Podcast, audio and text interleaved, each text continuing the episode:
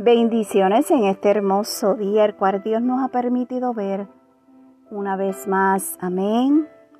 El tema para hoy es Dios no hace acepción de persona.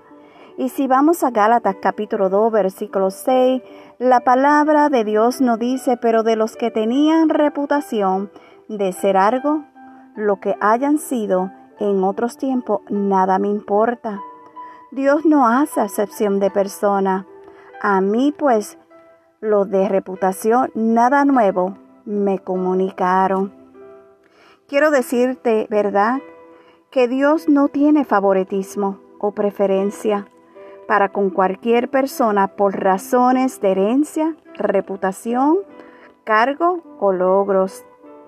Dios mira y evalúa el corazón, la persona interior, la verdadera devoción personal y motivo, y favorece a aquellos cuyo corazón se ha consagrado con sinceridad a Él en el amor, fe y pureza.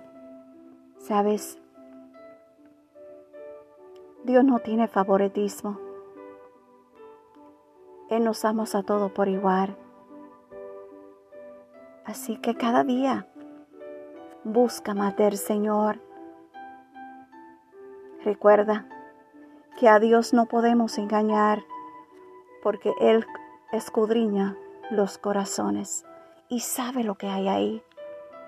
Así que vamos a ser sinceros y sinceras y busquemos de esa presencia gloriosa.